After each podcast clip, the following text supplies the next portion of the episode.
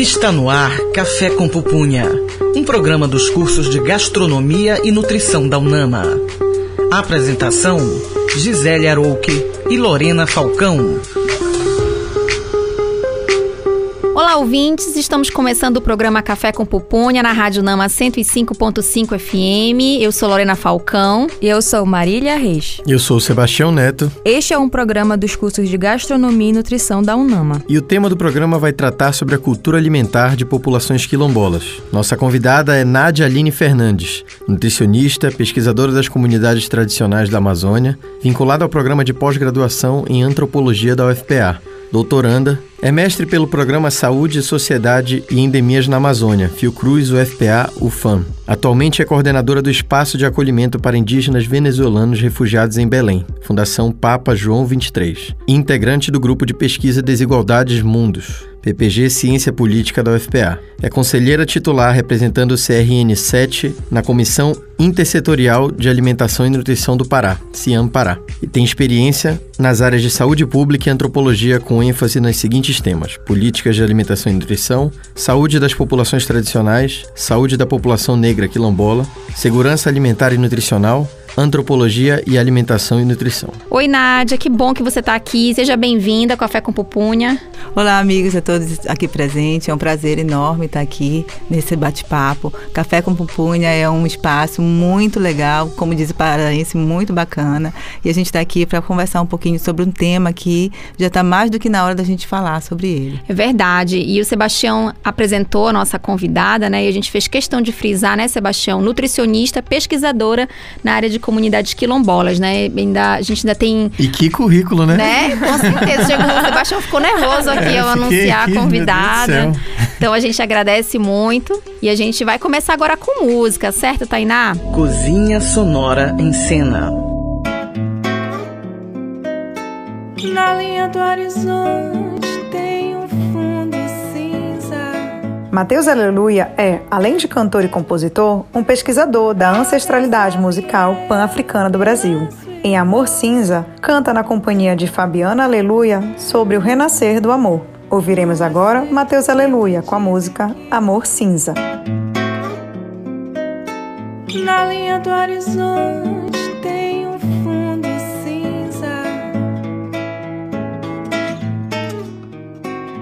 Lá dessa linha eu me lanço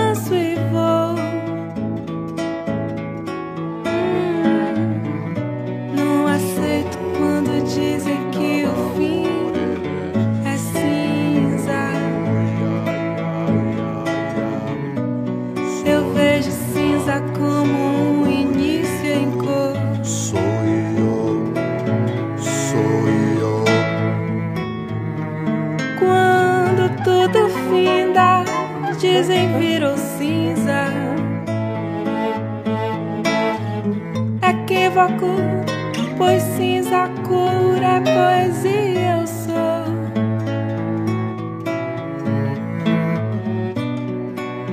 Um traje cinza lembra a fidalguia.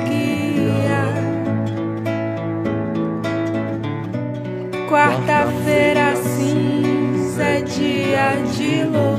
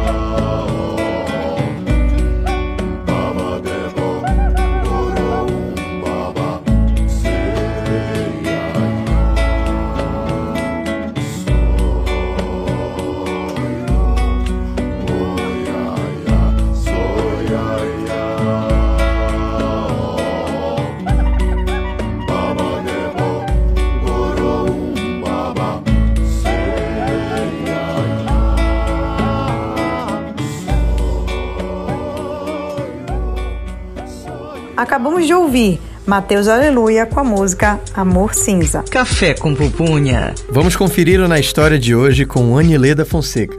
Na história.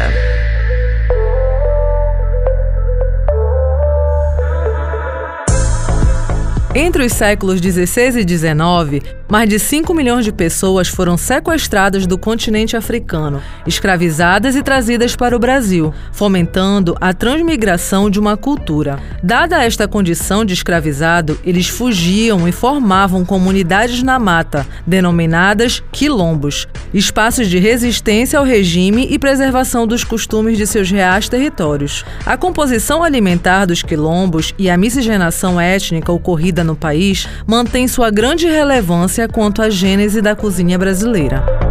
A culinária quilombola é uma especialidade de muitos anos de escravos refugiados. Mantém uma alimentação à base de tubérculos, grãos e frutas, tudo o que estiver disponível nas suas plantações. O caldo de cana ou garapa, extraído da cana-de-açúcar, é uma iguaria bastante consumida por este povo, sendo uma opção tanto para o café da manhã como para outras refeições do dia. Além disso, o inhame, especiaria de origem africana, também é um alimento querido, preparado cozido na panela e depois socado no pilão de madeira. Café com pupunha. Na 105.5 Unama FM. Chama na conversa. E o tema do programa de hoje é Cultura Alimentar de Populações Quilombolas. E temos como convidada Nádia Aline Fernandes. Nádia, como é que vivem, quais são os costumes dos quilombolas quanto à alimentação? Pois então, Marília, é, pela minha experiência, construída junto às comunidades quilombolas aqui na nossa região da Amazônia, eu pude aprender que, para abordar o tema da alimentação e nutrição, primeiro a gente precisa entender como são constituídas essas comunidades, né? E também a dinâmica espacial do consumo alimentar, para então abordarmos essas escolhas no qual eles fazem no território quilombola. Bom, então a comunidade quilombola, para que todos nós podemos é, nivelar o nosso conhecimento, é, as comunidades quilombolas são grupos constituídos a partir de critérios étnico-raciais. O que isso quer dizer? Né? A partir de um pertencimento, de uma trajetória da ancestra- ancestralidade negra, que a gente sabe que nesse país a história da nossa negritude é fortemente marcada pelo processo de escravidão. Então, os grupos que se reconhecem como quilombolas, como é que funciona? Eles constroem coletivamente uma carta de autoidentificação contendo os históricos da comunidade, os elementos que materializam essa história, como artefatos, história oral, a genealogia do grupo, e isso é encaminhado às instituições que vai emitir a certidão de reconhecimento nacional, que é a Fundação Palmares responsável aqui no Brasil. né? Quando esse documento chega então à fundação, esse processo então segue um processo de titulação do território, mas que na- nas terras federais é o INCRA que tira e aqui no estado é o Interpa, né? A questão estadual é o Interpa. Por isso, é comum que a gente ou- é é comum da gente ouvir que existem comunidades já tituladas, comunidades somente certificadas ou estão em processo de titulação. E ainda as que, que estão somente reconhecidas pelos movimentos sociais e ONGs. Mas o que, que eu estou tentando explicar? É que essas comunidades, eles quando se reconhecem a partir partir dessa ancestralidade, eles são reconhecidos por outros. E esses outros a partir de uma certificação. Na região amazônica, o saber viver desses grupos está relacionado, está marcado nesta questão do território.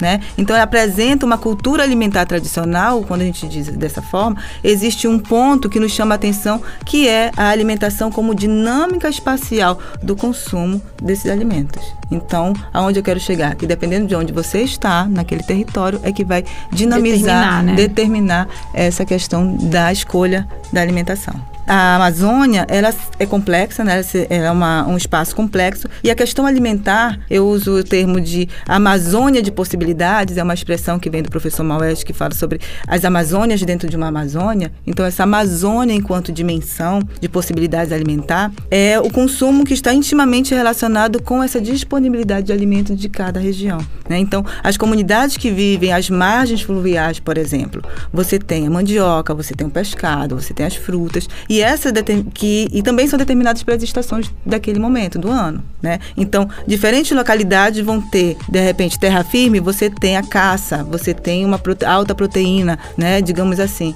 Então, a localidade é a primeira determinante dessa questão de escolhas alimentares. Seguindo então, se você estiver no Baixo Amazonas, há uma maior exploração de recursos aquáticos, né? Então, pela oferta de peixes aos lagos, é, como a região do Marajó, que também explora o peixe, a caça, o açaí, é nessas regiões, como também a região tocantina, há uma relação maior com produtos industrializados. Quando tu tens uma comunidade mais próxima do meio urbano, a gente começa a encontrar produtos industrializados. E aí a ausência dos peixes dos rios, a questão de menor oferta de caça, você tem uma outra configuração do consumo de alimentos, né, de cada família. E há então em comum dessas famílias quilombolas, o que que eu posso colocar se eu tra- traçar uma linha sobre a questão de coisas, o que eu posso trazer mais próximo enquanto eh, comunidades de uma forma geral? É, nós temos a farinha, a produção da farinha. Então, tomando esse parâmetro, né, dentro do- da questão da transição alimentar na Amazônia, nós observamos que as comunidades, ela tende a fazer eh, escolhas a partir dos territórios, que nós estamos falando agora, da idade do chefe de família, que muitas das vezes o mais novo, quando ele, quanto mais novo é o chefe, mais eu tenho introdução de alimentos industrializados, né?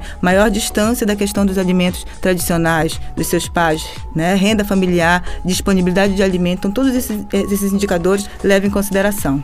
Levando também outros fatores, e aí já para a gente deixar mais marcado esse consumo, o que, que nós encontramos nos quilômetros do Pará? Muitos mingaus, mingaus diversos, mingau de açaí, mingau de miriti, preparações muito fortes com animais silvestres e, e castanha do Pará, que é muito forte na nossa região. Texturas diferenciadas, então quando ele diz que a comida de quilombo é aquela comida que eu faço, a farinha de tapioca ela é mais grossa, ela é mais porosa, ela é mais dura, por isso que ela é a mais gostosa da minha região. O trinômio, arroz, feijão, farinha, carne.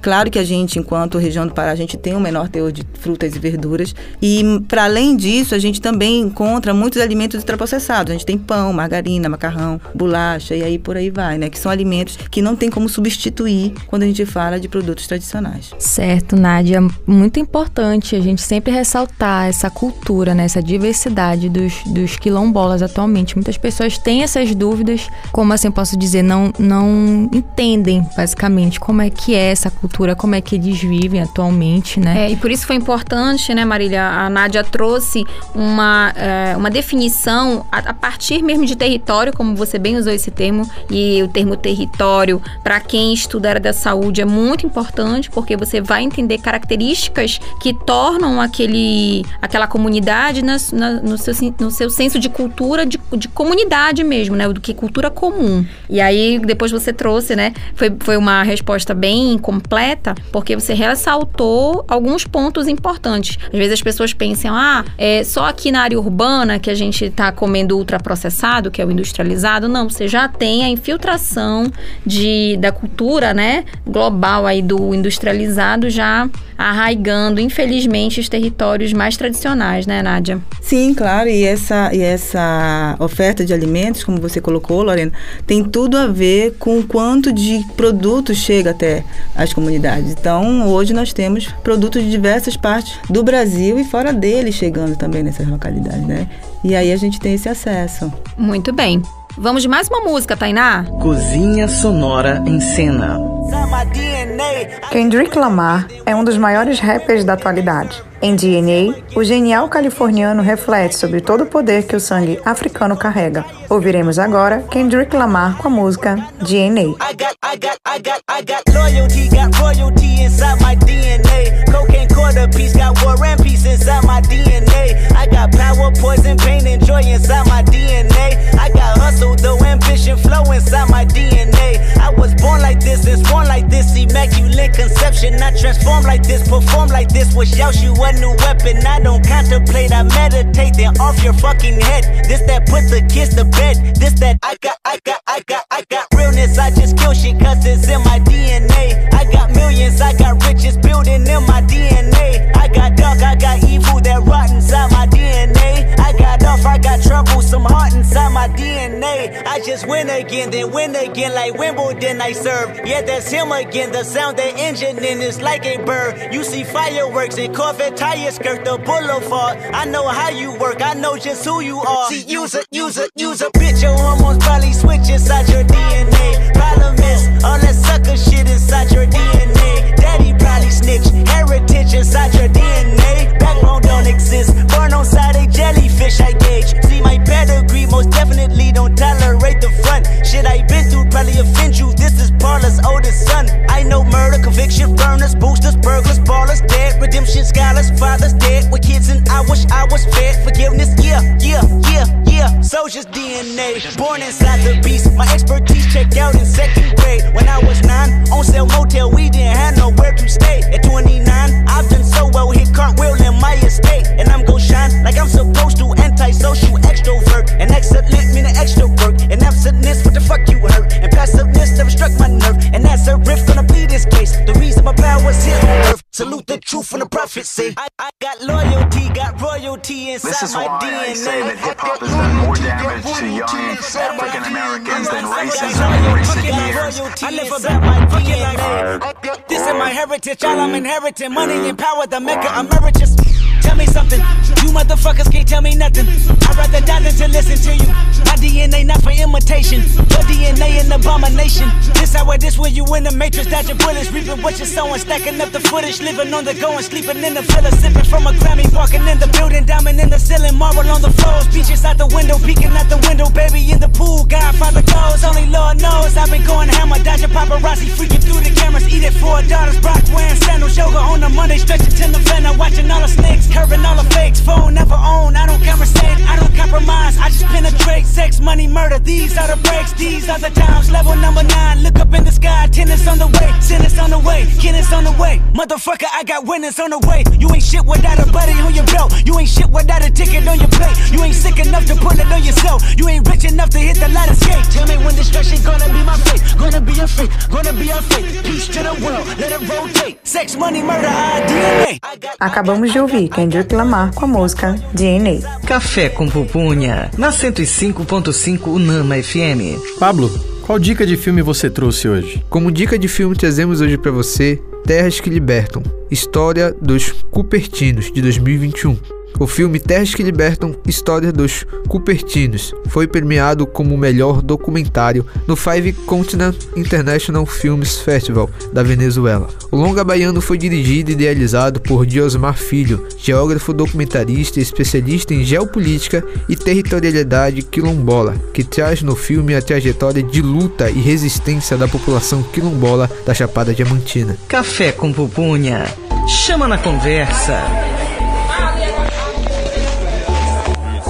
O tema do programa de hoje é cultura alimentar de populações quilombolas e temos como convidada Nadia Aline Fernandes. Nádia, no Pará, quantas comunidades existem e como é que se dá o acompanhamento dessas comunidades? Pois então, Sebastião, na- nós estamos numa região onde é significativo o número de populações quilombolas, né? A região da Amazônia Legal como um todo. E o estado do Pará, nós temos 61 territórios titulados pelo Interpa. No entanto, são mais de 400 comunidades reconhecidas pela Malungo. Não sei se você conhece, já ouviu falar da nossa coordenação estadual da Associação de Comunidades Remanescentes de Quilombos, aqui do estado. E essas, e essas 400 comunidades estão aguardando titulação. Então você percebe que é, tá nós temos bem, é, tá reconhecidos. bem reduzido ainda dentro dessa realidade, né? De, de, De reconhecimento. de reconhecimento mesmo, né? Tá bem aquém. Titulação. Isso, aqui no estado... É um processo longo? Isso, é, é moroso, né? Sim. O processo não é necessariamente longo, mas ele é moroso. Sim. Aqui no estado, nós temos uma legislação bastante favorável. É, é interessante falar disso, Lorena, porque é, nós temos um estado que tem uma permissão, digamos assim, nós não, não precisamos mais a necessidade de emitir certidão, né? Nós temos, nós podemos é, passar pela etapa, como eu expliquei anteriormente, da certidão e passar direto para o processo de titulação, da solicitação de titulação. Por isso que demora, por isso que é um processo moroso. Então, o que que isso é importante para a gente enquanto Estado? É que você já tem, você sai de um reconhecimento de comunidade e passa direto para uma, uma titulação da sua terra, né? Não precisa estar num processo de certificação por um órgão até chegar à tua propriedade. E esse processo ele é lento por conta de um aparato legal, né? Nós estamos colocando o Estado com o maior número de comunidades do país, então imagina, você diminui um, um patamar, que é a certificação, mas aumenta enquanto eh, cada vez mais nós temos eh, o processo de reconhecimento dessas comunidades. Sobre o acompanhamento delas, bom, não temos ações institucionais, tá? O que temos hoje são ações pontuais de ONGs, de universidades, de movimentos sociais, além dos programas, por exemplo, que a gente conhece muito da nossa área da alimentação e nutrição. Então, o PNAE é um dos programas que vem monitorando e acompanhando muito de perto a alimentação e nutrição dessas comunidades. Uhum, muito bem. Bom, no Brasil, né, grande parte dos quilombolas está em situação de insegurança alimentar grave, né? A que se deve esse fato? Acho que um pouco da tua primeira resposta, né, a primeira pergunta, já trouxe aí algumas, algumas questões para pensar, mas eu queria que você eh, colocasse aí um pouco mais uma luz nessa questão da insegurança alimentar grave, ou seja, fome. Exatamente. Ah, hoje a gente fala de fome de uma palavrinha mais atualizada, digamos assim, que é segurança, insegurança alimentar grave ou severa, né? Bom, esse conceito de insegurança alimentar, para nós, enquanto brasileiros e para o resto do mundo, ele é muito claro enquanto você diz assim, o que é insegurança alimentar? Quando você não tem alguma garantia de segurança alimentar, que passa pela produção, você tem o fornecimento de alimento, que é a distribuição, né? O acesso ao alimento, a utilização do corpo, né? Do organismo, você tem que estar saudável e também a própria estabilidade dessa cadeia. Não dá pra gente estar saudável só uma, uma parte da nossa vida. Então, isso é segurança alimentar. Quando você não tem as quatro indicações, você está em segurança alimentar severa, né? Então, todos os outros já foi diferente. Então, o que que pro quilombola, para quem mora em território quilombola, o que que é insegurança alimentar grave? Por incrível que pareça, não é isso. Para eles é ter seu território. Então, dos quatro eixos, para o quilombola, é você sim ter como significado estar seguro a garantia do seu território. Por quê? Porque é a partir da posse dessa terra que você vai ter autonomia para fazer suas escolhas, e aí já entra um outro conceito que é a soberania alimentar. Soberania alimentar. perfeito. Exatamente. E aí, para essa garantia de alimento e da segurança alimentar, ter o seu território, você tem sua terra, produz seu alimento, garante suas escolhas, você tem acesso né, a uma forma de alimentar diferenciada, que é a preparação da comida tradicional, com seus valores socioculturais e todo, todo esse, esse ciclo né, de poder ter o direito humano à vida e à alimentação. Então, você consegue perceber que o território quilombola ele é, é feito de significados simbólicos, mas mais do que isso, né, ele é feito por uma rede de, sócio, de ações socioculturais, né, bem marcada. E isso é território, tá, gente? No entanto, nós estamos no espaço geográfico mais conflitivo quando a gente fala de Amazônia. justiça ambiental e saúde. Né? Então, o que, que é essa injustiça ambiental e saúde? O Pará e o Maranhão, como a Amazônia Legal, é um dos estados que lideram esse ranking e a gente está falando de conflitos que vão interferir diretamente na questão da saúde lá na ponta. E mais do que isso, como eu falei, a questão sociocultural é muito forte. Então, eu trago aqui para vocês, por exemplo, pensarem comigo, é uma, uma experiência de um dos quilombolas muito respeitado, o Nego Bispo, que ele vai, ele narra, assim, por exemplo, como a Casa de Farinha é um lugar de resistência. E o que significa isso? É que uma comunidade tradicional, né, na Casa de Farinha, a Casa de Farinha não é um espaço só de conseguir aquele alimento. O que, que ele traz? É um cenário onde você tem uma vida quilombola, que você lava massa, que você colhe a tapioca, que você faz a farinha, mas também você vai ter é, um espaço onde você namora, onde os homens vão ajudar as mulheres a carregar os baldes de água. E ele traz isso com muita experiência e mostra pra gente como essa biointeração, como ele chama, faz com que essa troca você tem a perpetuação da comunidade, né? Você tem a, a marcação de noivados, a reprodução da vida social. E isso nesse universo sociocultural em torno da Casa da Farinha é um dos exemplos de como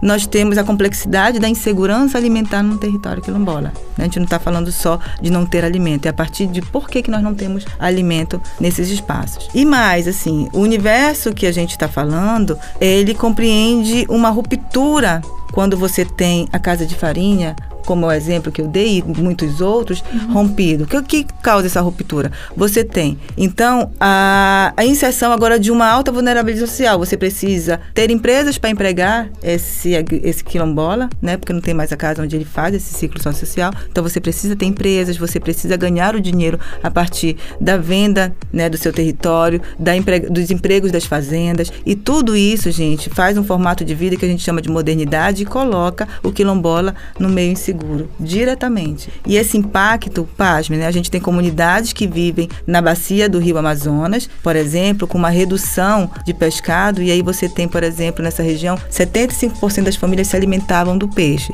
Então, com o impacto da modernidade, você tem o impacto da insegurança alimentar grave. É, eu acho importante, né? Eu acho que uma das. Já em, em, menos de 30 minutos de programa, você já conseguiu colocar pra gente o quanto é importante a gente se aproximar desse tema, né? Sejam as pessoas que não estão dentro dessa realidade, né? Com aqui, acredito que tirando você que vive, né, como pesquisador essa realidade, mas todos aqui presentes no estúdio, pensando nesse momento, a maioria dos nossos ouvintes, mas principalmente gestores públicos, o quanto a gente, é, às vezes, inclusive, contribui para um cenário em que essas pessoas não se sentem pertencentes ao Brasil, né? Parece que assim é um outro Brasil que a gente está falando, A né? importância de valorizar os rituais de cada, é, de cada comunidade, cultura, né? cada comunidade, exato, né? E, e, e aí fica pra gente pensar, né? Essa necessidade, quando você utiliza é, é, institutos como o Interpa, é, como o próprio INCRA, né? A importância, inclusive,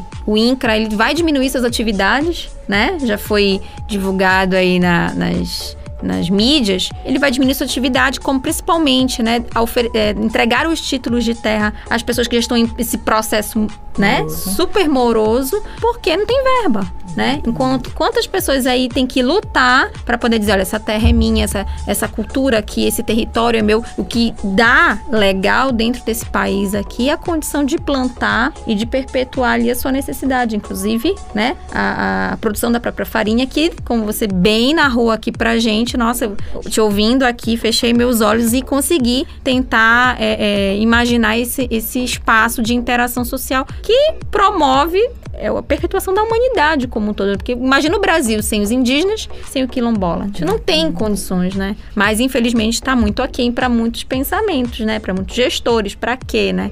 Se preocupar com isso. Então a gente fica para pensar. Pois então, e aí, Lorena, a gente pensando nessa insegurança alimentar grave, você percebe, você falou uma das causas, assim, que é uma crise política, por exemplo. Mas a gente tem também a crise sanitária com a Covid-19, né? E a Covid-19 traz pra gente um aumento, uma piora das condições de vida dessa a paci- Covid não foi a mesma para todo mundo. né? Exatamente, impactou diretamente a produção e a vida dessas pessoas, né? Então, falar de população quilombola hoje, pós-Covid, a gente ainda não tem estudos suficientes sobre o impacto dessa, dessa situação, dessa crise sanitária sobre a vida e a segurança. A gente está falando de, de condições severas, mas o que é severo hoje? O que, que mensura a severidade, né? Então, realmente, é para a gente pensar esse ponto. Mas, assim, nesse cenário, é, as populações passaram a consumir, por exemplo, é, mais alimentos que a gente chama de nutricionalmente pobres, enquanto nutrientes, né? Nutricionalmente pobres no sentido de ter fontes alimentares com baixo é, condições de ferro, baixas condições de nutrientes que vão ajudar na prática de aprendizagem, na prática de cognitiva, principalmente de crianças. Por isso que nós na Amazônia temos um- uma grave incidência também de desnutrição infantil. Então nós, a transição na Amazônia hoje, a transição na Amazônia hoje, ela não, não passou, a gente não está em transição. Nós não mudamos, nós não passamos a transição, nós estamos em transição. Nós no território amazônico a gente consegue perceber as dois pontos. E aí você tem, você tem processos é, é, alimentos processados e industrializados, como nugget, frango, massas, conservas, né, refrigerantes, e principalmente que eu vi muito foi sucos artificiais para dar sabor aos bolos, imagine. Imagina. Né? É, mas você fez uma pergunta importante, que é como é que elas, como é que elas enfrentam. Bom, eu penso que de tudo que nós conversamos hoje existe sim um- uma situação que a gente precisa se tentar e parar, que é central no nosso debate, que é o racismo estrutural. É, pois ele decorre a é, menor oportunidade de emprego, de educação, de nível superior principalmente, né, acesso às políticas para a população negra rural. né? E as universidades têm contribuído para as mudanças significativas de, comu- de populações quilombolas nessa área. Então a gente tem vagas, está tendo cursos, formações, as universidades estão sendo um grande apoio, mas mesmo assim ainda se perpetua o baixo índice né, de acesso. Esse processo moroso que você falou não é só de território, não. Muitas mudanças precisam ser feitas, principalmente na questão da desigualdade, quando fala de população rural, principalmente dos corpos negros. Né? Então a gente precisa parar para pensar nisso. É, esse papo tá bem interessante, viu, é, Nádia? Eu vou pedir pra gente só ir rapidinho ali tomar uma água, porque eu quero muito que você continue esse tema, né, meninos? A gente tá aqui hoje fazendo uma rodada é, aqui do programa Café com Pupunha. Eu tô aqui com o Sebastião e a Marília, e a gente tá fazendo aqui uma, uma roda viva aqui, né? Usando a 20 alusão ao minutos programa. de programa e a gente- aprendeu horrores. né, pra gente poder. é, a gente vai chegar mais nesse tema ainda mais um pouquinho. Vamos lá. Então esse papo tá excelente e a gente vai agora de intervalo e no próximo bloco a gente continua com mais música, informação e bate-papo. Estamos no programa Café com Pupunha na Rádio Nama 105.5 FM. Estamos apresentando Café com Pupunha. Café com Pupunha.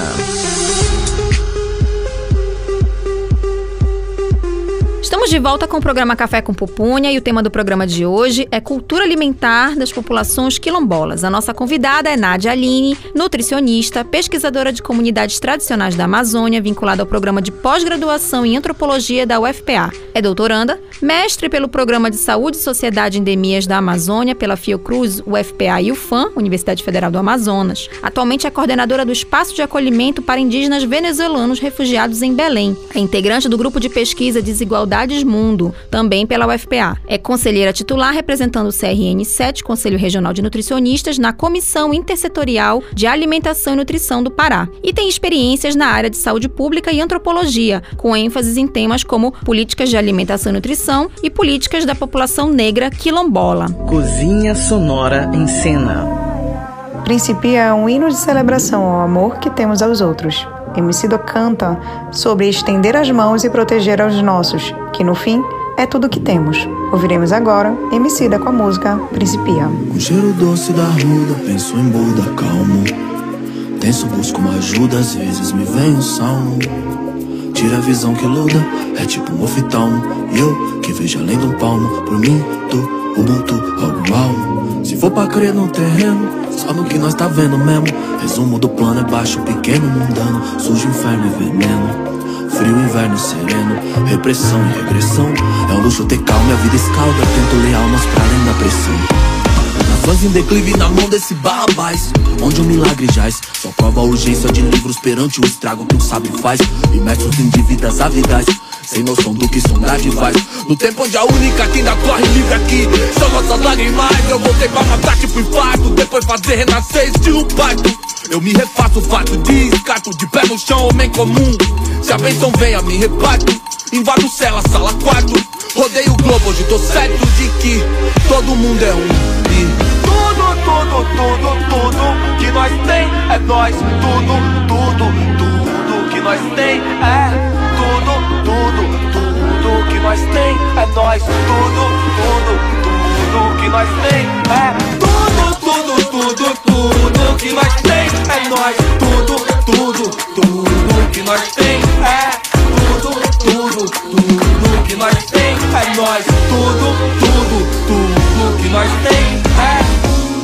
Calhe o cansaço, refaça o laço.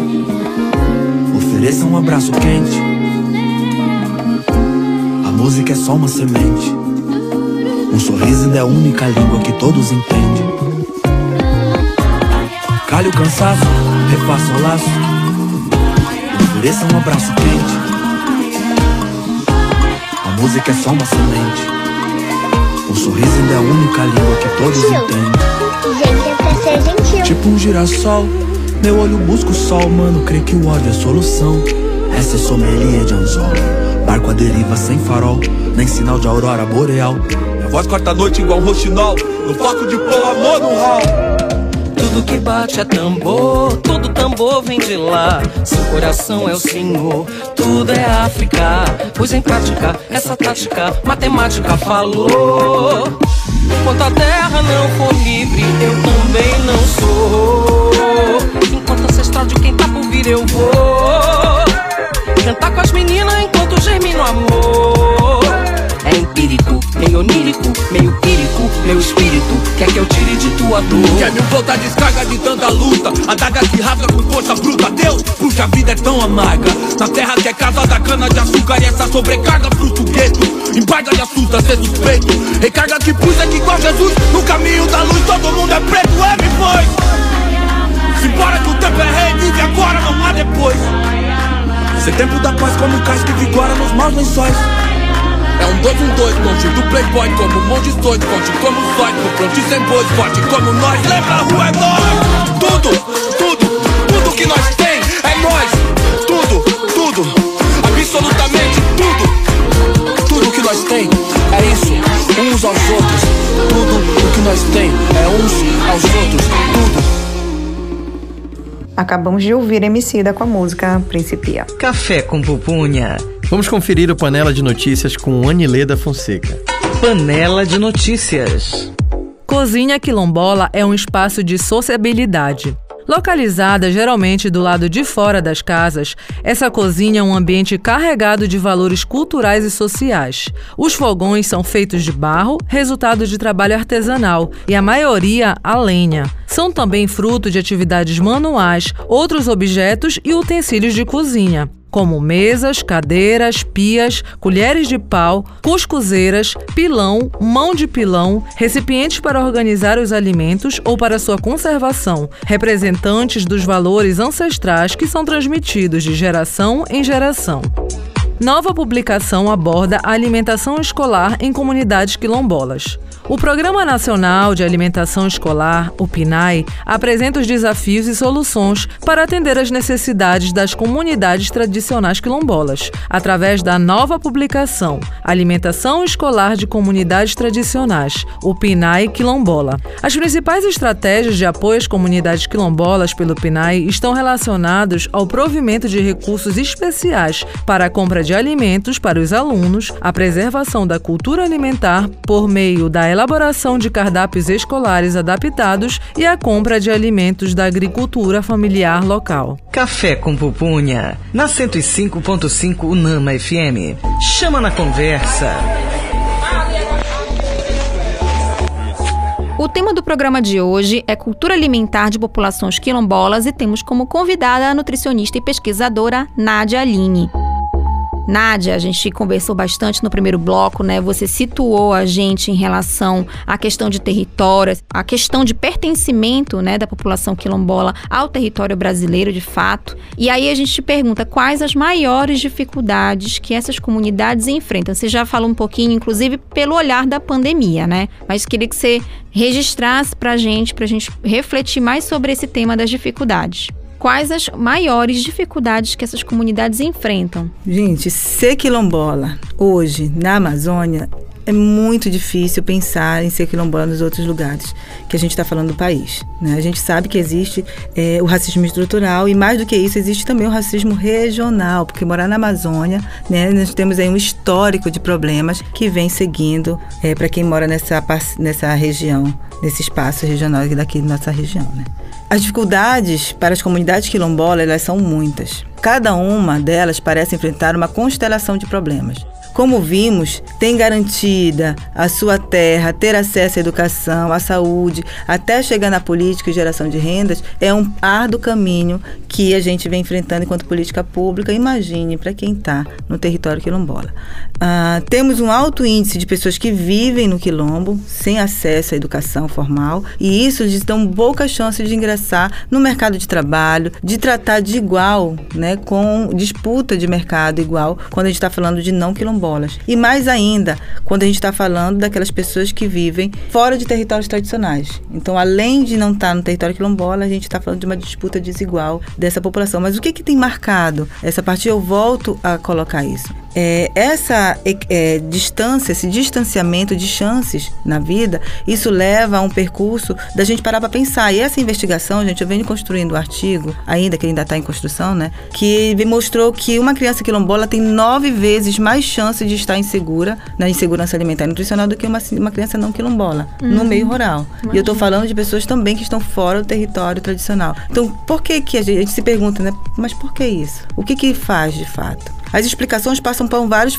fatores, mas essa, é, o fator do racismo estrutural para a gente é fundamental que vem num bojo de estudos aí em discussão sobre a saúde da população negra, por exemplo. Né? Esse, essa questão do racismo estrutural é um tema que precisa ser levantado, que ele precisa ser uma bandeira de luta de muitos pesquisadores, mas também da sociedade como um todo. É, decorre desse problema a, as universidades, eles precisam trazer projetos e programas que incluam mais a população negra, que trabalhem as e a luta dessa parcela da população. E isso, gente, é um desafio que a gente precisa reverter. É um descaso histórico com essas comunidades. Com certeza. Bom, nós vivemos em um estado com maior, um, um, com maior número de comunidades quilombolas. E falar de insegurança e de enfrentamento, as dificuldades estão no bojo desse, desse discurso, desse debate. Não tem como a gente explicar o que é maior ou menor em termos de escala. O que a gente pode fazer é em termos de impacto. Quanto quanto isso impacta? Impacta sempre muito mais do que a população branca, obviamente. E, e quando você fala assim, por exemplo, até mesmo mais afastado dos centros, que normalmente são os quilombos, isso acaba pegando uma. uma... a gente estava até falando aqui nos bastidores, né? Por exemplo, nós temos uma política voltada né, à população quilombola, que é o Brasil Quilombola, que atualmente, né, está tá totalmente desmontado. E eu não sei se as pessoas já conheciam, acredito que a maioria, infelizmente, não conhece, porque também, é, além de a gente não irem é, buscar buscar mais sobre esse tema, ele também tem vindo pouco a, a, a, as notícias e aí a gente realmente não consegue relacionar, poxa, qual o impacto positivo disso anos atrás, antes da pandemia, antes do atual governo, que foi responsável, inclusive, né, pelo desmonte dessa política tão importante, né, Nádia? Exatamente. E essa, e quando a gente está falando de política, a gente tá, não está mais falando em construção de políticas públicas, está falando de implementação, de monitoramento. Então, ainda assim, a gente também chama atenção para nós profissionais profissionais. Qual é o nosso papel no debate, né? Então, não Quando só... a gente se, se, se neutraliza disso, né? A gente se afasta. Né? E aí a gente está chamando a atenção de toda a rede da, do movimento, né? Enquanto rede de atenção, profissionais, estudantes, é, vendedores, feiras livres, comércio como todo. Quantos de nós temos discutido a implementação e ação de acesso para essa comunidade? Então, a gente precisa realmente parar para pensar uma análise de implementação de políticas públicas o quanto antes. Certo. Nádia, e hoje também as pessoas ressaltam muito sobre as doenças. É, em dados gerais no país, entre os quilombolas, qual o reflexo do avanço das doenças crônicas não transmissíveis entre, a, entre essa população? Olha, Marília, tem muito, muitos, muitos pesquisadores que vêm investigando esse, esse tema, sabe? Porque as doenças crônicas não transmissíveis hoje, ela não está numa cadeia, como se eu posso dizer, em uma escala maior que outras doenças. Ela vem no bojo como reflexo de todo um sistema alimentar precário, um sistema alimentar que ainda leva em consideração, por exemplo, o, o alto consumo de agrotóxicos, né? Então, o, do que, que a gente está falando? Como é que isso, como é isso avança para as comunidades quilombolas? Nós temos, por exemplo, uma investigação muito importante por exemplo, na comunidade do Mola, aqui no estado do Pará, no qual nós tivemos o sobrepeso e a obesidade de mais de 40% da população feminina nessa localidade.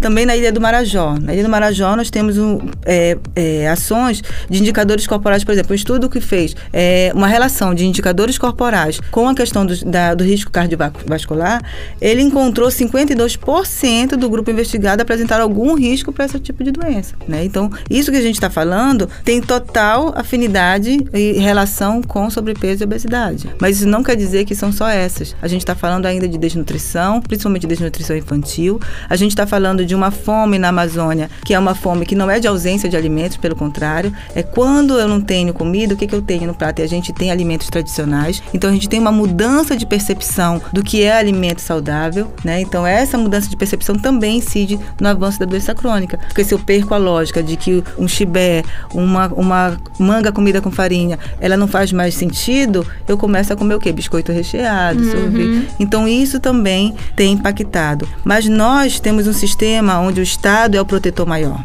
Né? Então ele deve apresentar políticas públicas adequadas às especificidades desse grupo. Então grande parte, Marília, da comunidade quilombola estão no meio rural e elas precisam ainda de saneamento básico, precisa de água potável, a gente precisa de energia e escolas e postos de saúde na localidade. Então você percebe que doenças crônicas têm tudo a ver não como mais desfecho, mas também como motivador de um processo decadente do sistema alimentar. A gente precisa mudar esse quadro para ter segurança alimentar e nutricional para essa população. Bom, Nádia, aí é, nesse, nesse cenário que a gente vive de. Parece que é um eterno desmonte das políticas públicas, né? É complicado a gente ver essa situação correndo e não, e não ver nada mudando, nenhuma perspectiva de mudança e tudo mais. É, é mais um ponto para botar na nossa cabeça aqui, pra gente pensar dos vários que tu já colocaste aqui. É, mas vamos nessa, vamos seguir com o programa. Vamos de mais música, Tainá? Cozinha Sonora em Cena. Um dos maiores hits da artista mais aclamada do planeta. Formation é um grito de guerra que convoca a união. Ouviremos agora Beyoncé com a música Formation. Y'all haters corny with that Illuminati mess. Paparazzi catch my fly and my cocky fresh. I'm so reckless when I rock my Givenchy dress. I'm so possessive, so I rock his rock necklaces. My daddy Alabama, mama Louisiana. You mix that Negro with that Creole, make a Texas Bama. I like my baby hair with baby hair and afro. I like my Negro nose with Jackson 5 nostrils. I earned country I'm in. I got hot sauce in my bag, swag. I see it, I want it. I stunt yellow, want it. I dream it, I work hard, I grind till I own it. I twirl on them haters, albino alligators. El Camino with the CeeLo, sipping Cuervo and no Sometimes I go out, I go out, I go hard, I go hard. Get what's mine, hey, what's mine? I'm a star, I slay, I slay, I slay,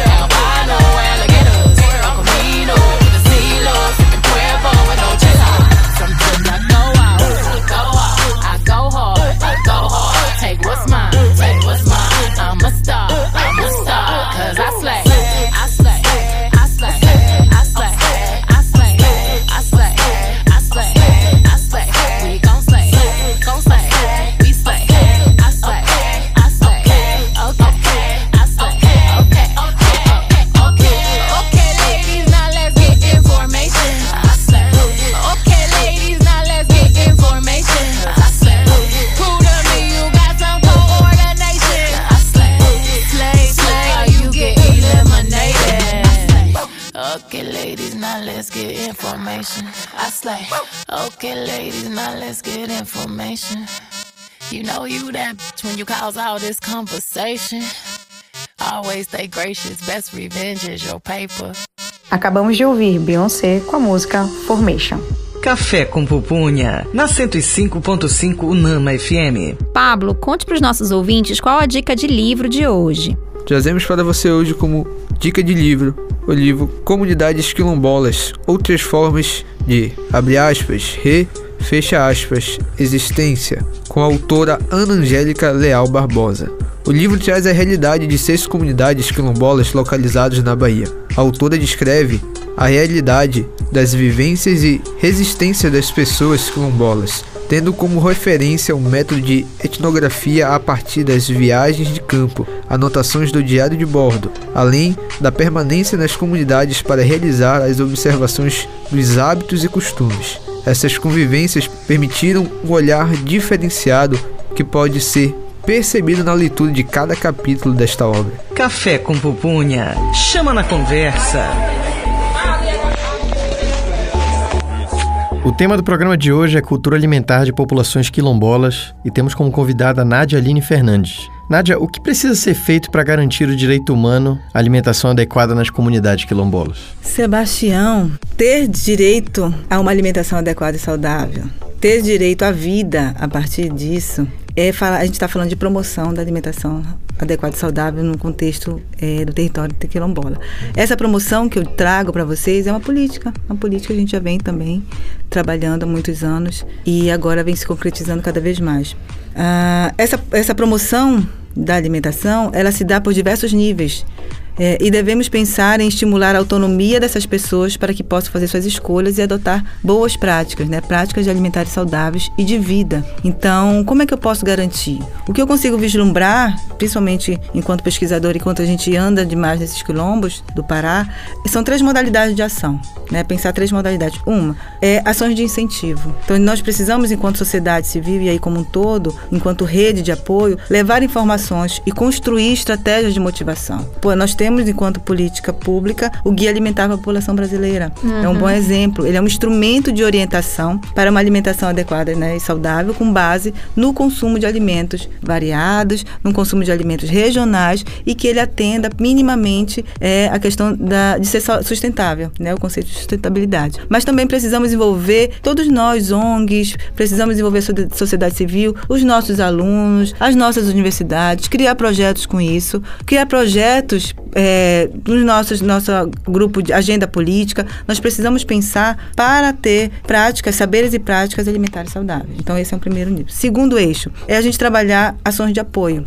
Saímos de uma ação de incentivo, agora nós vamos para ação de apoio. O que, que seria ação de apoio, ao meu ver? É oferta de alimentos saudáveis como opção, né? A gente poder trazer mudança de comportamento quando a gente está falando do ambiente alimentar. Então, como é que se dá essa mudança de comportamento? Fatores que podem é, proteger essas pessoas dos fatores que podem trazer problemas para sua vida. Então, como é que eu posso apoiar? Eu posso apoiar com PAA, com o PNAE, com estratégias da Amamenta Alimenta, com outras políticas de ação. Posso apoiar também na questão de uma, de uma orientação adequada de educação alimentar dentro das escolas públicas. Então, você percebe que tem muita gente pensando, uhum. né? E essa rede de atenção, ela é fantástica porque ela vem aos poucos se concretizando. O que a gente precisa agora é colocar em prática toda essa, essa aprendizagem. E, por fim, um, né, são as, as, ações de proteção. Então, ações de proteção, o nome já diz, é que a gente precisa proteger essas comunidades dos fatores que levam à insegurança alimentar, ao não acesso ao direito, né, a não ter esse direito. Então, quais são os fatores? Como é que a gente protege? A gente precisa de uma agenda política brasileira, como a gente veio falando agora, o Sebastião acabou de, logo, logo anterior, falou um pouquinho sobre essa, essa questão para se pensar,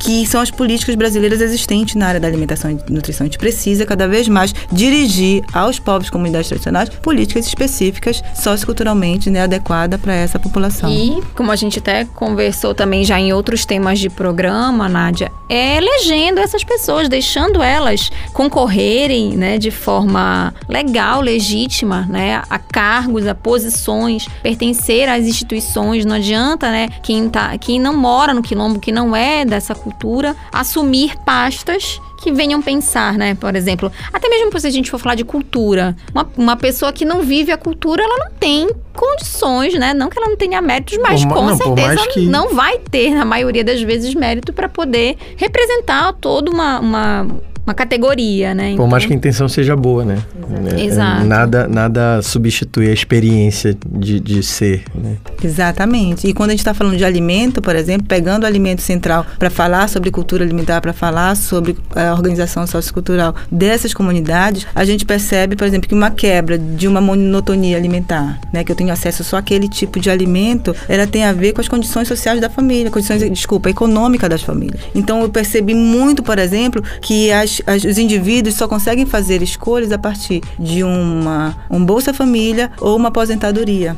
Né? Então é para a gente pensar também que o direito humano à alimentação ele vai ser garantido quando eu começo a pensar programas ou ações estruturais e não mais só emergenciais. Claro que a fome ela urge, né? Eu preciso matar a fome de quem tem vontade de comer, mas eu preciso também de programas estruturais para dar, dar continuidade nessa nesse direito. E aí tem um ponto também que você trouxe, que a gente já conversou, inclusive, a, a dois programas, né? A gente trouxe aqui a professora Railda para a gente falar de sindemia global e até mesmo a própria conversa que a gente teve semana passada com o Léo, né? Com o Léo Modesto, quando a gente falou dessa questão do cozinhar, é a gente se preocupar com a, as mudanças climáticas. Quem quer plantar não está conseguindo plantar, né? Aquelas culturas de tradição do arroz, do milho, do feijão, elas vão se perdendo, por quê? Porque o solo já está totalmente deteriorado. E aí vai restando para essas gerações, inclusive quando você fala aí sobre a presença do ultraprocessado, é essa monotonia aí que fica em torno desses, desses, desses produtos não nutritivos, mas principalmente que eles não têm a ver com a nossa, com a nossa tradição, com a nossa cultura alimentar, né? Então, é, cada, a gente tem aqui no Café com Pupunha, a gente tem buscado temas sempre que possam convergir com esse assunto, é, porque é uma preocupação. Não é só, ah, coloca ali um Bolsa Família, coloca um PNAE, coloca um programa de aquisição de alimentos, o PA, né? Mas coloca aqui uma alimentação de qualidade que respeite o solo e, e a gente vê dentro dessas comunidades um senso de cuidado e responsabilidade muito grande, assim como a gente vê com a cultura indígena, né? Os povos indígenas. Exatamente. Que aqui a gente, desse lado daqui, a gente não, não, se- não se sente responsável, é só mais um. Então, olha a importância da gente preservar essas comunidades, porque elas são guardiãs, né? Exatamente. Esse ponto é importante. Não só guardiãs, mas elas são detentoras de uma sabedoria de que a gente chama de estratégias, né, tradicionais para lidar com a troca, com a terra, com as pessoas. E essa questão vem muito da oralidade. Então imagino que é uma relação você viver num território que você vai fazendo trocas ao longo de gerações. Isso é fantástico. Isso é o que nos encanta enquanto pesquisador, enquanto parceiro desse grupo, né? E eu quero, se eu tiver oportunidade, Lorena, eu quero mandar um beijo e agradecer o povo do Quilombo. Ah, com certeza, por, Por favor, favor, por favor. favor. Pois então, gente, eu quero agradecer de coração as lideranças quilombolas, né, as famílias que me receberam, que de alguma forma a gente fez um entrelaçado de relações eh, com amizade, com carinho, com respeito mútuo. O trabalho que a gente vem desenvolvendo na comunidade, eu digo a gente enquanto um mundo de pessoas que vem atrás, não estou sozinha, né? Quando eu estou falando, a gente fala de instituições, a gente fala de pessoas, a gente fala de parceiros. Eh, ao longo desse tempo todo, o privilégio de poder contar com o apoio de alunos quilombolas, de famílias quilombolas, que me deixaram de entrar da sua família, na sua casa, para falar de comida, para falar de fome, para ver lixo, para ver geladeira, para ver onde estão guardados os alimentos. Eu agradeço toda essa rede de solidariedade que se torna, que se faz em torno das lideranças, por exemplo, de Bairro Alto, de Santo Antônio, de São de, lá em Soure, de São João, de outras comunidades como Marizal, em Baião, onde eu tive a oportunidade de estar mais próxima. Então, quero agradecer de coração essa população e que se eu puder, e todos nós aqui, né, estamos para isso, pensar um pouco política de alimentação e nutrição para essas comunidades. É todo o meu respeito a essas pessoas e a vocês, gente. O trabalho equipe é também, lindo. Muito obrigada pelo Vamos convite. prestar atenção nos planos de governo das pessoas que vão Exato, entrar, né? Exato. que, que olhem mais por, por essas comunidades que são, como a Lorena falou, guardiões. E é isso. 2022 é mais. isso, né? Exato, É eu apertar o acho que- númerozinho lá com, com consciência. Eu acho que o Sebastião é, colocou essa pauta super importante. A gente vai reforçar cada vez mais, porque é isso que o programa tem, essa tarefa. Inclusive, quando depois ele sobe como podcast, é a gente não esquecer disso, né? Ah, um dia desses aí, a, a Juliette falou sobre que os artistas têm que se posicionar, os pesquisadores Do também. lado de um artista que não se posiciona, né? É, O exatamente. Legal os, os, os alunos têm que se posicionar, então é conhecer aí qual é a plataforma de trabalho que os candidatos, governo, né, presidência, vão se posicionar, deputados estaduais e federais, porque a gente pensa às vezes só na figura central ali de um presidente, presidenta. Não, vai olhar aí para as câmaras e para o Senado o que está acontecendo, porque eles estão ali nos representando muito mais do que às vezes o presidente, né? O presidente é só a ponta do iceberg, né? E é isso, olha, um beijo para todas as comunidades quilombolas do Pará. A gente fica muito feliz aqui em poder trazer esse tema. É, com certeza vamos pensar em mais momentos para a gente trazer à luz esse debate. Com certeza não será esquecido, viu? Então esse foi nosso programa Café com Pupunha. Eu sou Lorena Falcão. Eu sou Marília Reis. Eu sou o Sebastião Neto.